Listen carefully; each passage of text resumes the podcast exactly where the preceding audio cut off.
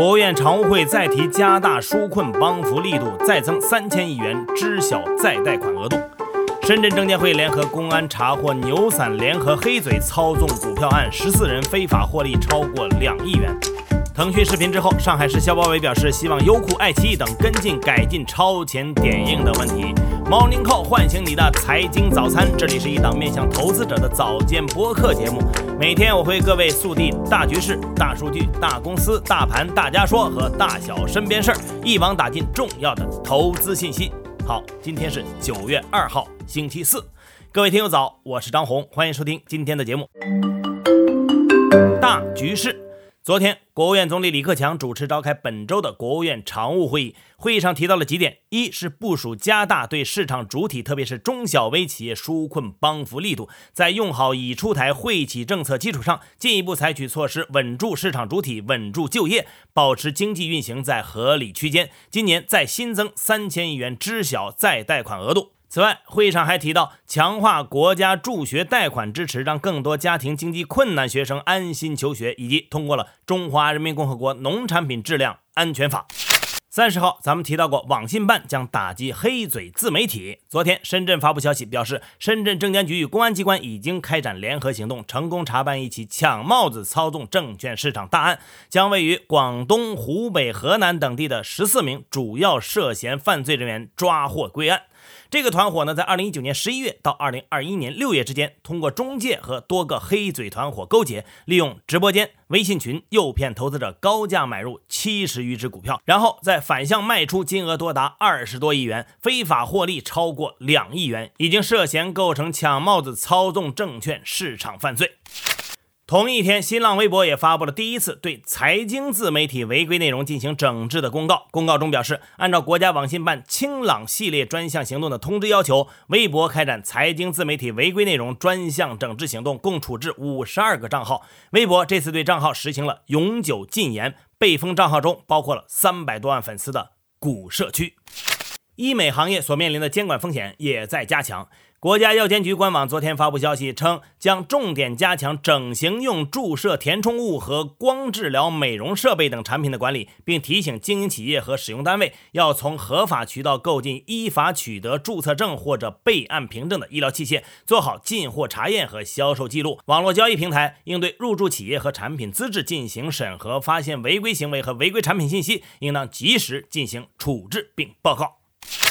海南昨天发布了关于贯彻落实金融支持海南全面深化改革开放意见的实施方案的通知。实施方案里提到，要提升人民币可兑换水平，支持跨境贸易投资自由化便利化，完善海南金融市场体系等措施。其中专门一个章节写了。探索放宽个人跨境交易政策，里面提到支持在海南自由贸易港内就业的境外个人使用境内合法收入、境外合法外汇收入开展包括证券投资、股权投资在内的各类境内投资，允许符合条件的非居民按实需原则在海南自由贸易港内购买房地产，对符合条件的非居民购房给予汇兑便利。昨天，上海临港新片区管委会正式发布了民用航空产业专项规划（二零二一到二零二五），目标直指建设具有全球影响力和竞争力的世界级民用航空产业集聚区。专项规划明确，“十四五”期间，临港新片区商用飞机生产规模和产品谱系不断丰富，C 九幺九大型客机要在二零二一年底实现首架交付，二零二三年实现批量交付，二零二五年具备年产五十架的能力。杭州也在昨天落地了对双减要求的具体政策文件中提出，二零二一年积极推进义务教育阶段学科类培训机构登记为非营利性机构，课后服务覆盖率达到百分之百，学生过重学业负担、家庭教育支出、家长相应精力负担得到有效的减轻。二零二二年校外培训机构乱象基本消除，二零二三年校外培训机构治理取得显著的成效，具有杭州特色的校外培训机构治理体系初步形成，人民群众教育满意度明显提升。大数据，在国家统计局 PMI 出炉之后，财新 PMI 也在昨日公布，八月财新 PMI 下降了一点一个百分点至四十九点二，是二零二零年五月以来首次落入收缩区间。受疫情和汛情等因素的影响，八月制造业供给和需求均有下降，制造业生产指数、新订单指数均落于荣枯线以下。其中，制造业生产自二零二零年三月以来首次出现收缩。大公司几家新能源车新势力在昨天纷纷交出了自己的最新交付数据，其中小鹏汽车八月总交付七千二百一十四台，连续两个月交付超过七千台，其中小鹏 P7 连续四个月创下了历史新高，今年一至八月累计交付四万五千多台，同比大增了百分之三百三十四。理想汽车八月交付九千四百三十三辆理想 ONE，也再一次创下了交付新纪录。蔚来汽车八月交付量同比增长了百分之四十八点三，不过受到供应链限制影响，下调了自己第三季度交货量的预期。在二十六号被上海市消费者权益保护委员会点名超前点映后。腾讯视频在昨天进行了回应，表示在听取了广大消费者和上海市消保委的意见后，为提升用户体验，会尽快的调整解锁规则，支持用户选集解锁，在保障消费者权益的同时，让用户享受到更具个性化的追剧体验。上海市消保委则对腾讯视频的承诺改进表示支持，同时希望有类似情况的其他平台，比如优酷、爱奇艺等，也能够积极的跟进。昨天晚上，格力电器披露了自己的回购进展。截至八月末，公司第三期回购计划已累计达二点五亿股，支付的总金额超过一百二十亿。不过，虽然格力电器回购比例已超过百分之四点二，耗资规模也颇为巨大，但仍然没能阻挡股价走低的趋势，在三十一号才刚刚触及到阶段低点，每股四十块三。大盘时间到，昨天 A 股沪指迎九月开门红，收报三千五百六十七点一零点，涨幅百分之零点六五。深成指收报一万四千三百一十四点零九点，跌幅百分之零点一。沪深两市成交额突破一点七万亿，续创年内新高。具体来看，盘面上板块多数上涨，非银金融领涨，食品饮料、房地产、休闲服务等板块涨幅居前。题材概念方面。云游戏领涨，中传系、白酒、电子竞技等概念涨幅居前，钛白粉领跌。隔夜美股收盘涨跌不一，道指跌百分之零点一四，报收于三万五千三百一十二点五三点；纳指涨百分之零点三三，报收于一万五千三百零九点三八点；标普外指数涨百分之零点零三。热门中概股多数走高，一起教育涨百分之二十点九一，高途控股涨百分之十四点九二，滴滴涨百分之十一点零二，盈丰科技跌百分之十六点一六。新能源汽车股普遍下跌。大家说，跨期调节有哪些政策含义？太平洋集团资产管理部高级宏观分析师秦勇认为，跨期调节是稳定经济增长、提高经济增长质量的有效手段，也是财政整固的必要途径，更是兼顾其他社会发展议题的可行方式。他指出，结构调整过程中面临的经济阵痛可能引起的金融风险，需要以跨周期的视角去应对，要既保证不发生重大金融风险，又将财政向结构性改革倾斜，不搞大开大放的粗放式经济刺激。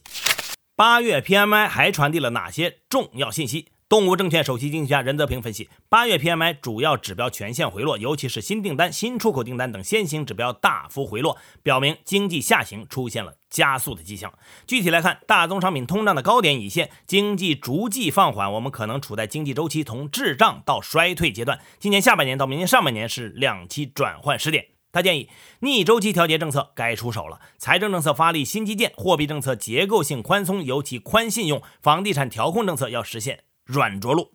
我们为什么需要一张地球资产负债表？香港大学亚洲全球研究所研究员沈连涛说：“当前主权国家的货币、财政或消费政策的影响仅限于本国公民。由于没有全球性的政府或中央银行对全球货币和财政进行核算，人们仍然无法判断单个国家的行为是否与全球可持续发展目标一致。若有一张地球资产负债表，我们将能够有效识别出系统的重大失衡。新冠肺炎的流行已经表明，我们需要整体政府和整体社会模式应对共同的挑战，而对。”自然资本的关注有望促进政府、学术界和民间社会通力合作，共同探寻解决气候危机等全球性问题的可行方式。大小身边事，本月三十号起，北京市非居民厨余垃圾的处理费将调整到每吨三百元。最近。爱彼迎、小猪民宿、途家网等多个短租民宿平台下架了北京地区的大部分房源，这是根据去年十二月北京市下发的关于规范管理短期租住房的通知执行决定的。爱彼迎平台回应财新记者称，这次对位于北京市且房东尚未及时提交相关证明文件的房源都进行了下架处理，等补齐了资料，才能再次申请成为出租人并上架房源。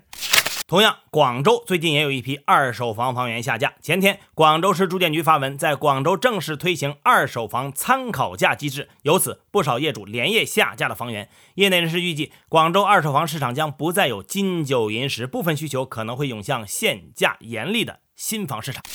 北京环球影城昨天公布了票价，淡季日的门票价格是四百一十八，平季日是五百二十八，旺季日六百三十八，特定日七百四十八。昨天，郎平在个人社交媒体上发文宣布，自己已经离任中国女排主教练。据联合国保护野生动物迁徙物种公约秘书处前天发布的一项研究报告显示，亚太地区淡水水生、陆生鸟类迁徙物种正受到塑料污染的影响。好，以上就是今天节目的全部内容。片尾曲仍然是来自摩登天空的《夏至梦》乐队。各位安心上班，好好挣钱吧，民宿都可能要涨价了。Morning Call，明天依然准时上线，唤醒你的财经早餐。